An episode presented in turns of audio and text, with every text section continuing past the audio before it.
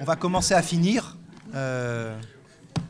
et pour finir ce qu'on a à peine commencé, c'est-à-dire pendant la dernière partie de cet après-midi,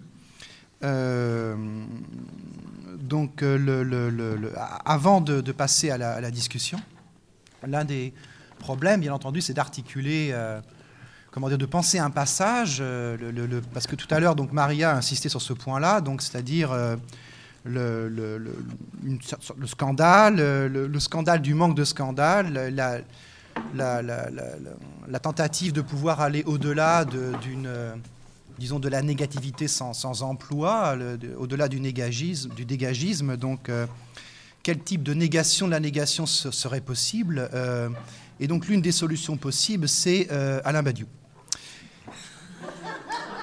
qui n'est pas là. Donc je vous laisse méditer sur, cette, euh, sur ce problème, sur, l'absence, sachant qu'en même temps c'est une solution possible. Donc euh, pour réussir à, sortir de cet effet de, de sidération euh, qu'on peut avoir face à une telle situation, nous proposons, nous avons proposé, en fait, nous proposons, enfin il a été proposé la mise en voie du texte d'Alain Badiou qu'il nous a donc donné. Euh, Bernard Aspe, euh, ici présent, a demandé à Nathalie Nambeau, ici présente, quelque peu sur ma droite, euh, de pouvoir donc lire ce texte. Donc nous allons prendre ce texte comme une, comme une pièce à verser à la, à, la, discussion que nous aurons, que nous aurons par la suite. Voilà, donc je ne suis pas Alain Badiou. Désolée. Voilà, voilà. Donc je, vais juste vous passer ce texte. Donc euh, ça s'appelle De la fausse mondialisation capitaliste au monde communiste unique via la question des étrangers. Donc il faut partir d'une constatation très simple. Aujourd'hui, un vrai monde constitué par les hommes et les femmes qui vivent sur cette planète n'existe pas. Pourquoi est-ce que je dis qu'un monde des femmes et des hommes n'existe pas? Parce que le monde qui existe, le monde de la mondialisation, est uniquement un monde des objets et des signes monétaires, un monde de la libre circulation des marchandises et des flux financiers. Il est exactement le monde prévu par Marx il y a 150 ans, le monde du marché mondial. Dans ce monde, il n'y a que des choses, les objets vendables et des signes, les instruments abstraits de la vente, de l'achat, les différentes formes de la monnaie et du crédit. Mais il n'est pas vrai que dans ce monde existent librement des sujets humains. Et pour commencer, ils n'ont absolument pas le droit élémentaire de circuler et de s'installer où ils veulent. Dans leur écrasante majorité, les femmes et les hommes du soi-disant monde, le monde des marchandises et de la monnaie, n'ont nullement accès à ce monde. Ils sont sévèrement fermés à l'extérieur, là où il y a pour eux très peu de marchandises et pas du tout de monnaie. Enfermement est ici très concret. Partout dans le monde, on construit des murs. Le mur qui doit séparer les Palestiniens et les Israéliens, le mur à la frontière entre le Mexique et les États-Unis, le mur électrique entre l'Afrique et l'Espagne. Le maire d'une ville italienne propose de construire un mur entre le centre de la ville et la banlieue. Toujours des murs pour que les pauvres restent enfermés chez eux. Il y a presque 20 ans, le mur de Berlin est tombé. C'était le symbole de l'unité du monde après 50 ans de séparation. Pendant ces 50 ans, il y avait deux mondes, le monde socialiste et le monde capitaliste. On disait le monde totalitaire et le monde démocratique. Alors la chute, la chute du mur de Berlin était le triomphe d'un monde unique, le monde de la démocratie. Mais aujourd'hui, nous voyons que le mur s'est seulement déplacé il est entre l'Est totalitaire et l'Ouest démocratique. Il est aujourd'hui entre le Nord capitaliste riche et le Sud dévasté et pauvre. À l'intérieur des pays, la contradiction opposait une classe ouvrière forte et organisée et une bourgeoisie dominante qui contrôlait l'État. Aujourd'hui, il y a côte à côte les riches bénéficiaires du trafic mondial et la masse énorme des exclus, et entre les deux, toutes sortes de murs et de séparations. Ils ne vont plus dans les mêmes écoles, ils ne sont plus soignés de la même façon, ils ne peuvent pas se déplacer par les mêmes moyens, ils ne logent plus dans les mêmes parties de la ville. Exclus. Exclus est le nom de tous ceux qui ne sont pas dans le vrai monde, qui sont dehors, derrière le mur et les barbelés.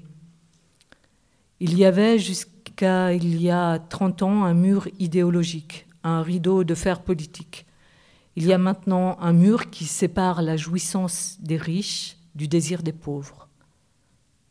Tout se passe comme si, pour qu'existe le monde unique des objets et des signes monétaires, il fallait durement séparer les corps vivants selon leur provenance et leurs ressources. Aujourd'hui, il n'y a pas de monde, parce que le monde unifié du capital a pour prix la brutale, la violente division de l'existence humaine en deux régions séparées par des murs, des chiens policiers, des contrôles bureaucratiques, des patrouilles navales, des barbelés et des expulsions. Pourquoi est-ce que ce que nous appelons l'immigration devient dans le monde entier une question politique fondamentale Parce que tous ces humains vivants qui arrivent, qui tentent de vivre et de travailler dans divers pays, sont la preuve que la thèse de l'unité démocratique du monde est entièrement fausse. Si elle était vraie, nous devrions accueillir ces étrangers comme des gens du même monde que nous. Nous devrions les aimer comme on aime un voyageur qui fait halte tout près de votre maison. Mais ce n'est pas du tout ce qui se passe. Massivement, nous pensons que ces gens viennent d'un autre monde, voilà le problème. Ils sont la preuve vivante que notre monde démocratique et développé n'est pas le monde unique des femmes et des hommes. Il existe chez nous des femmes et des hommes qui sont considérés comme venus d'un autre monde. La monnaie est partout la même. Le dollar ou l'euro sont partout les mêmes.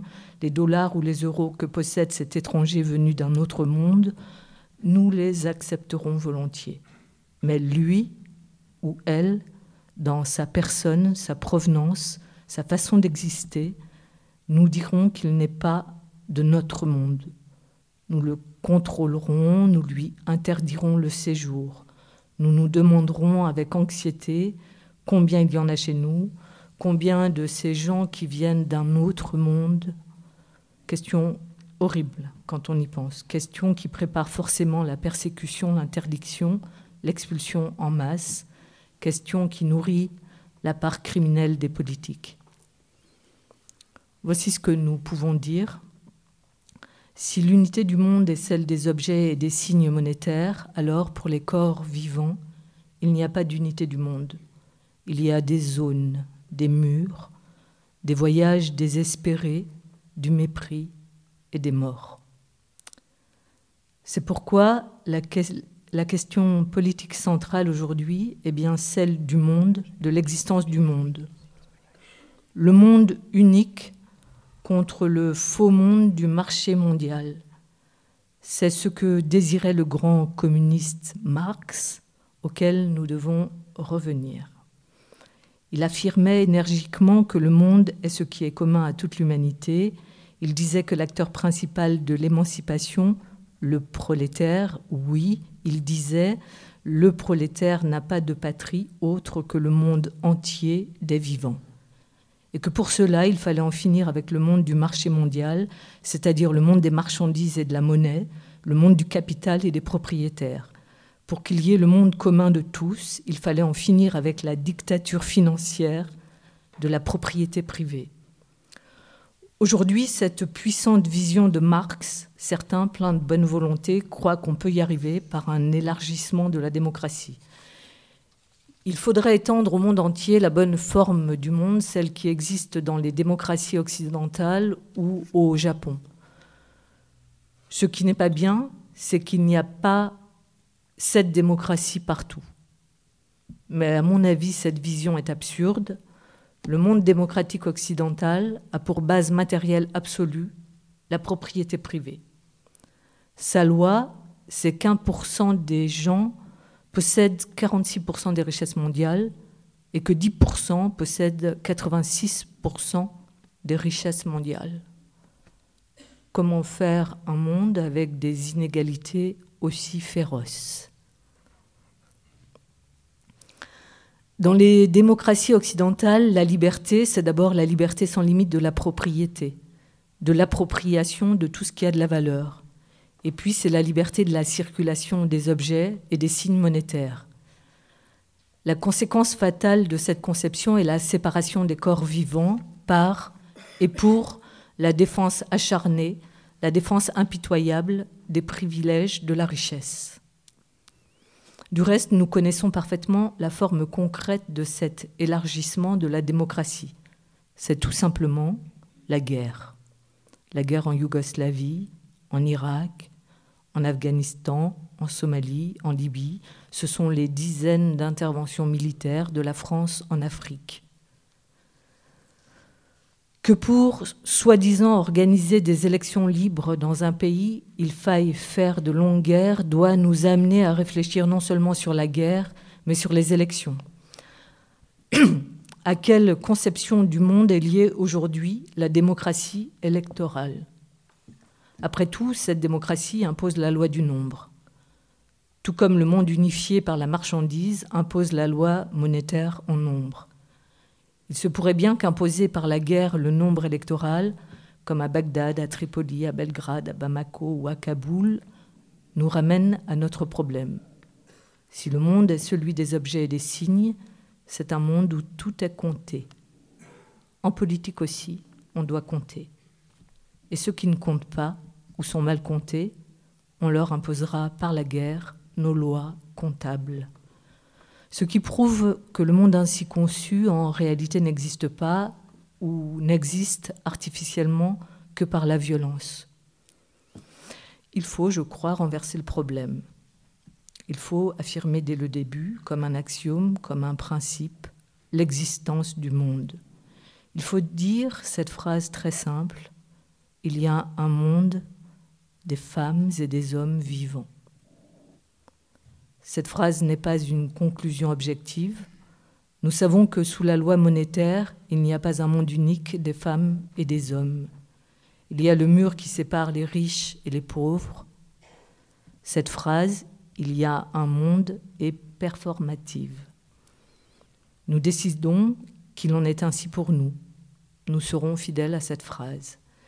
Il s'agit de tirer les conséquences très dures et difficiles de cette phrase très simple exactement comme Marx, lorsqu'il crée la première organisation internationale des ouvriers, tire les conséquences difficiles de son affirmation Les prolétaires n'ont pas de patrie. Les prolétaires sont de tous les pays. Les prolétaires sont internationaux. Une première conséquence très simple concerne les gens d'origine étrangère qui vivent parmi nous, ceux qu'on appelle les immigrés.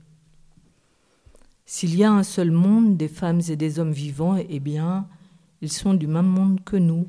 Voilà. Cet ouvrier africain noir que je vois dans la cuisine du restaurant, ou ce Marocain que je vois creuser un trou dans la rue, ou cette femme voilée qui garde des enfants dans un jardin, tout cela sont du même monde que moi. C'est le point capital. C'est là. Et nulle part ailleurs, que nous renversons l'idée dominante de l'unité du monde par les objets, les signes et les élections, idée qui conduit à la persécution et à la guerre. L'idée du monde est celle des corps vivants et actifs, ici, maintenant. Et je dois soutenir absolument les preuves de cette unité.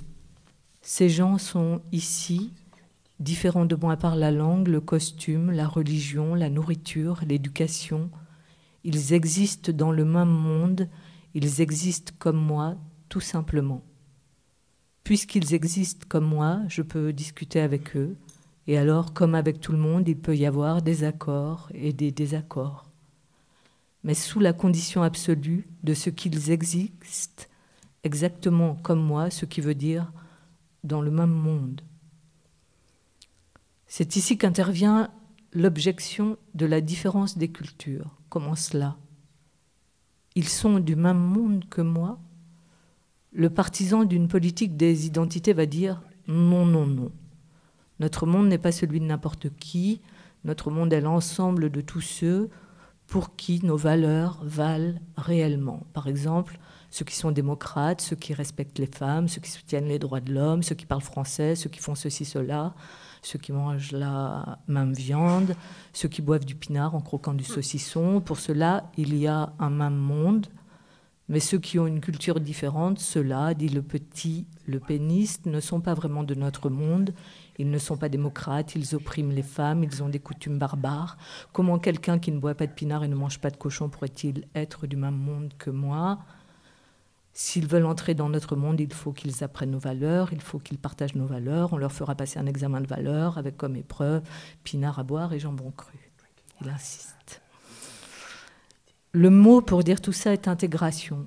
Il faut que celui qui vient d'ailleurs s'intègre à notre monde pour que le monde de l'ouvrier qui vient d'Afrique et de nous autres, le maître, les maîtres de ce monde, soient le même. Il faut qu'il devienne, lui, l'ouvrier africain, le même que nous. Il faut qu'il aime et pratique les mêmes valeurs. Un président de la République française, Nicolas Sarkozy, a dit Si des étrangers veulent rester en France, qu'ils aiment la France, sinon qu'ils s'en aillent. Et je me suis dit, je devrais partir parce que je n'aime absolument pas la France de Nicolas Sarkozy, je ne partage pas du tout ses valeurs d'intégration, je ne suis pas intégrée à l'intégration.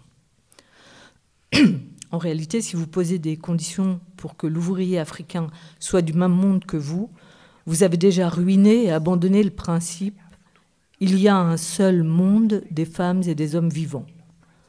Vous me direz, il y a quand même les lois d'un pays, bien sûr, mais une loi est absolument autre chose qu'une condition. Une loi vaut égalitairement pour tous. Une loi ne fixe pas une condition pour appartenir au monde. Elle est simplement une règle provisoire qui existe dans une région du monde unique. Et on ne demande pas d'aimer une loi, seulement de lui obéir.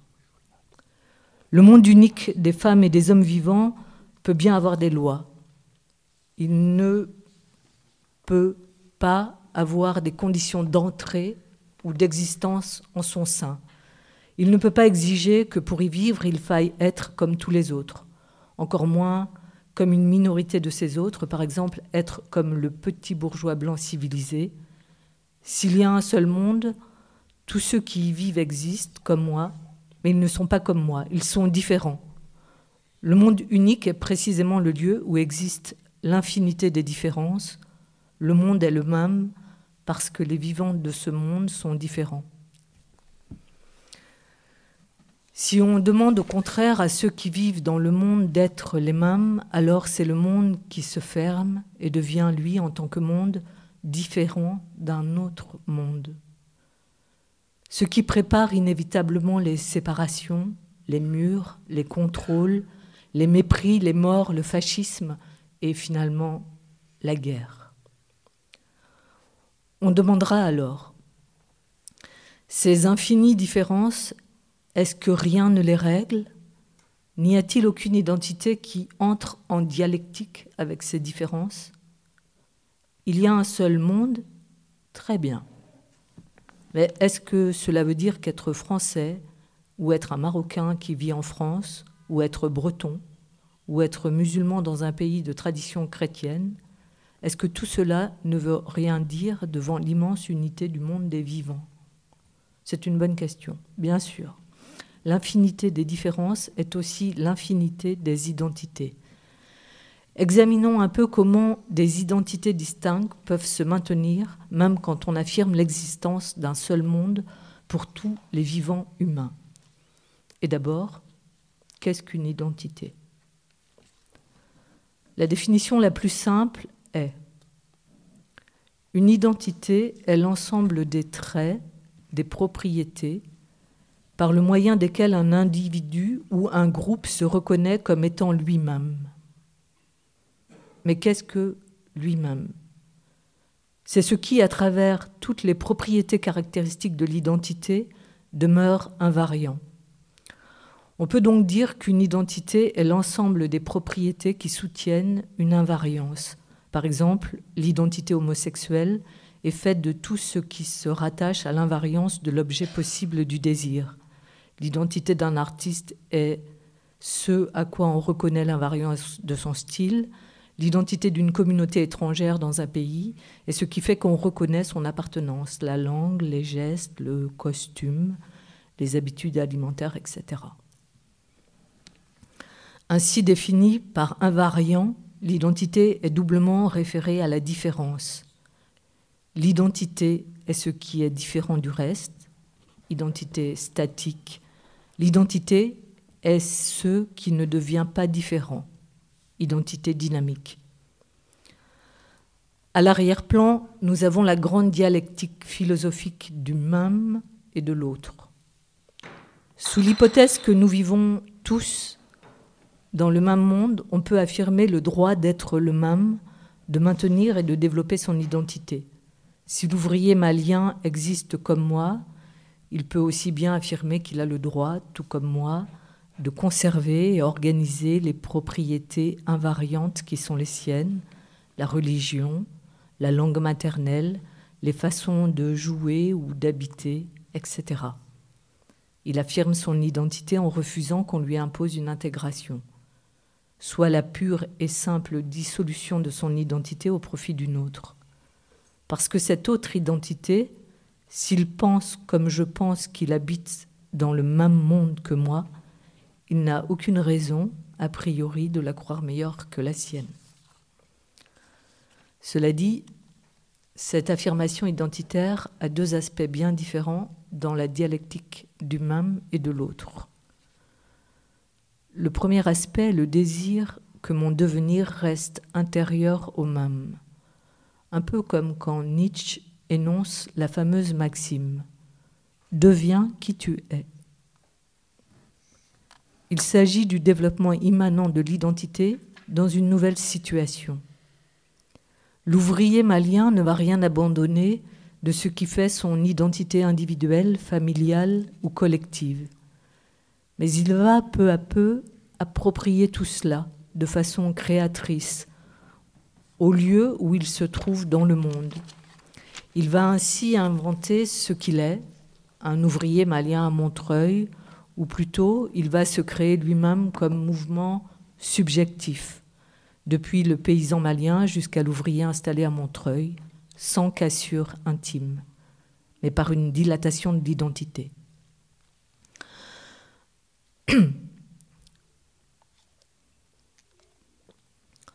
L'autre façon d'affirmer l'identité est négative. Elle consiste à défendre avec acharnement que je ne suis pas l'autre. Et c'est souvent indispensable, par exemple quand nos gouvernements tous réactionnaires et complices du fascisme sur ce point, exigent une intégration autoritaire et persécutoire. L'ouvrier malien va affirmer avec force que ses traditions et ses usages ne sont pas celles du petit bourgeois européen. Il va même renforcer les traits identitaires religieux ou coutumiers. Il va s'opposer au monde occidental dont il n'accepte pas la supériorité. Et comment le lui reprocher si on pense justement que l'idée de la supériorité d'un monde est absurde, puisqu'il y a un seul monde? Finalement, il y a dans l'identité un double usage de la différence. Un usage affirmatif, le même se maintient dans sa propre puissance différenciante, c'est une création. Un usage négatif, le même se défend contre sa corruption par l'autre, il veut préserver sa pureté. Toute identité est le jeu dialectique d'un mouvement de création et d'un mouvement de purification. On voit alors assez bien le rapport entre les identités et le grand principe. Il n'y a qu'un seul monde. L'idée générale est simple. Sous le principe de l'unité du monde des vivants, les identités font prévaloir la création sur la purification.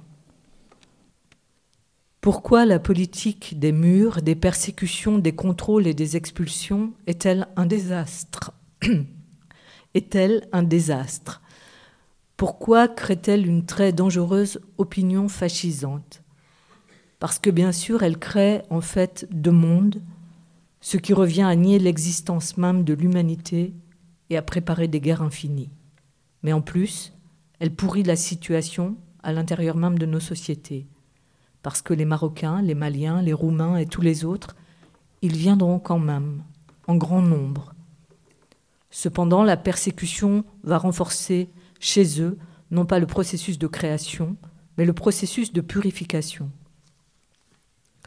En face de Sarkozy ou de Blair, de Hollande et de Valls, qui veulent l'intégration immédiate par les moyens de l'expulsion et de la persécution, nous aurons de jeunes islamistes prêts au martyr pour la pureté de la foi.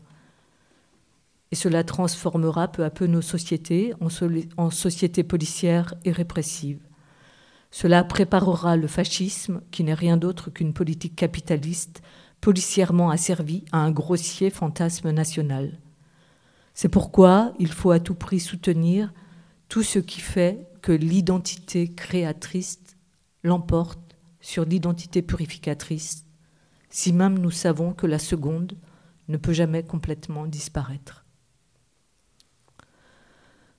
Pour cela, l'unique méthode est d'affirmer d'abord qu'il y a un seul monde et que les conséquences internes de cet axiome sont forcément des actions politiques qui ouvrent l'aspect créateur des identités, en sorte que je peux très précisément discuter avec un ouvrier marocain ou une mère de famille venue du Mali, de ce que nous pouvons faire ensemble pour affirmer que nous existons les uns comme les autres dans le même monde, quoique sous des identités partiellement distinctes. Il faut organiser partout l'existence politique d'un monde unique. Nous allons nous rencontrer et nous pourrons évidemment discuter nos différentes façons d'être dans le même monde. Mais d'abord, avant tout, nous allons demander ensemble l'abolition des lois de persécution, des lois qui font les murs, les rafles et les expulsions, les lois qui livrent les étrangers à la police. Nous allons affirmer avec force, comme dans un combat, que la présence en France de centaines de milliers de gens de provenance étrangère n'est en rien une question d'identité et d'intégration. Il s'agit là de prolétaires qui, en fin de compte, nous enseignent par leur vie active et nomade qu'en politique, en politique communiste, on doit se référer à l'unique monde des humains vivants et non au faux monde des nations séparées. Il suffit de voir tout ça avec l'idée simple qu'ils sont là et qu'ils existent, comme nous. Il suffit de constater leur existence et d'exiger qu'on la régularise, qu'on la considère comme une vie normale, comme une vie qu'on laisse exister contre tout autre. Il suffit, au fond, de faire tout ce qu'on fait très naturellement pour des amis. Dans ce trajet collectif, nous échangerons nos identités sans avoir à renoncer à quoi que ce soit, ni à intégrer quiconque à quoi que ce soit. Les étrangers nous enseigneront comment, depuis leur long voyage, ils voient la très mauvaise politique de notre pays et comment ils participeront à son changement. Et nous enseignerons aux étrangers comment nous essayons depuis longtemps de la changer, cette politique, et comment nous voyons leur place essentielle dans l'avenir de ce combat. Il en sortira des idées imprévisiblement nouvelles, et aussi des formes d'organisation où la différence entre étrangers et nationaux sera entièrement subordonnée à notre conviction commune. Il y a un seul monde où nous existons en égalité les uns aux autres, et dans ce monde, nos identités peuvent changer amicalement pourvu que nous partagions des actions politiques. Donc, on arrive au bout. Nous pouvons ainsi récapituler en quatre points notre trajet de pensée. 1. Le monde du capitalisme déchaîné et des démocraties riches est un faux monde. Ne reconnaissant l'unité que des produits et des signes monétaires, il rejette la majorité de l'humanité dans un autre monde dévalué, dont ils se séparent par des murailles et par la guerre. En ce sens, aujourd'hui, il n'y a pas de monde. Il n'y a que des murs, des noyades, des haines, des guerres, des zones de pillage, des zones abandonnées, des zones qui se protègent de tout, des zones de totale misère, et sur ce chaos prospèrent les idéologies criminelles. 2. Donc, affirmer il y a un seul monde est un principe d'action, un impératif politique. Ce principe est aussi celui de l'égalité des existences en tout lieu de ce monde unique. 3. Le principe de l'existence d'un seul monde ne contredit pas le jeu infini des identités et des différences. Il entraîne seulement que les identités subordonnent leur dimension négative, l'opposition aux autres, à leur dimension affirmative, le développement du même. 4. En ce qui concerne l'existence dans nos pays de millions d'étrangers, il y a trois objectifs. S'opposer à l'intégration persécutoire, limiter la purification réactive, développer l'identité créatrice. L'articulation concrète de ces trois objectifs définit ce qu'il y a de plus important aujourd'hui en politique. Sur ce lien intime entre la politique et la question des étrangers, aujourd'hui absolument centrale, il y a un texte étonnant de Platon sur lequel j'aimerais conclure. C'est à la fin du livre 9 de la République. Les jeunes interlocuteurs de Socrate lui disent Ce que tu nous as raconté là sur la politique, c'est très bien, mais c'est impossible on ne peut pas le réaliser.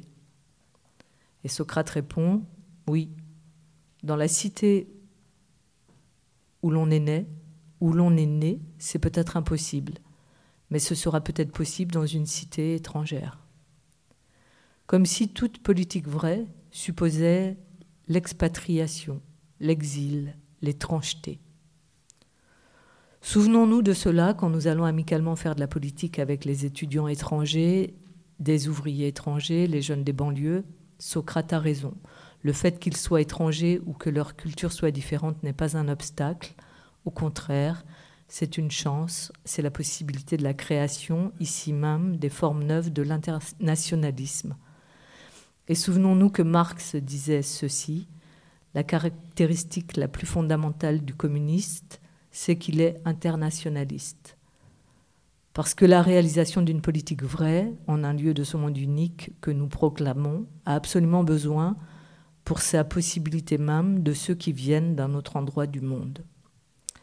Un premier ministre socialiste français a dit au début des années 80, les immigrés sont un problème, nous devons renverser ce jugement et dire les étrangers sont une chance.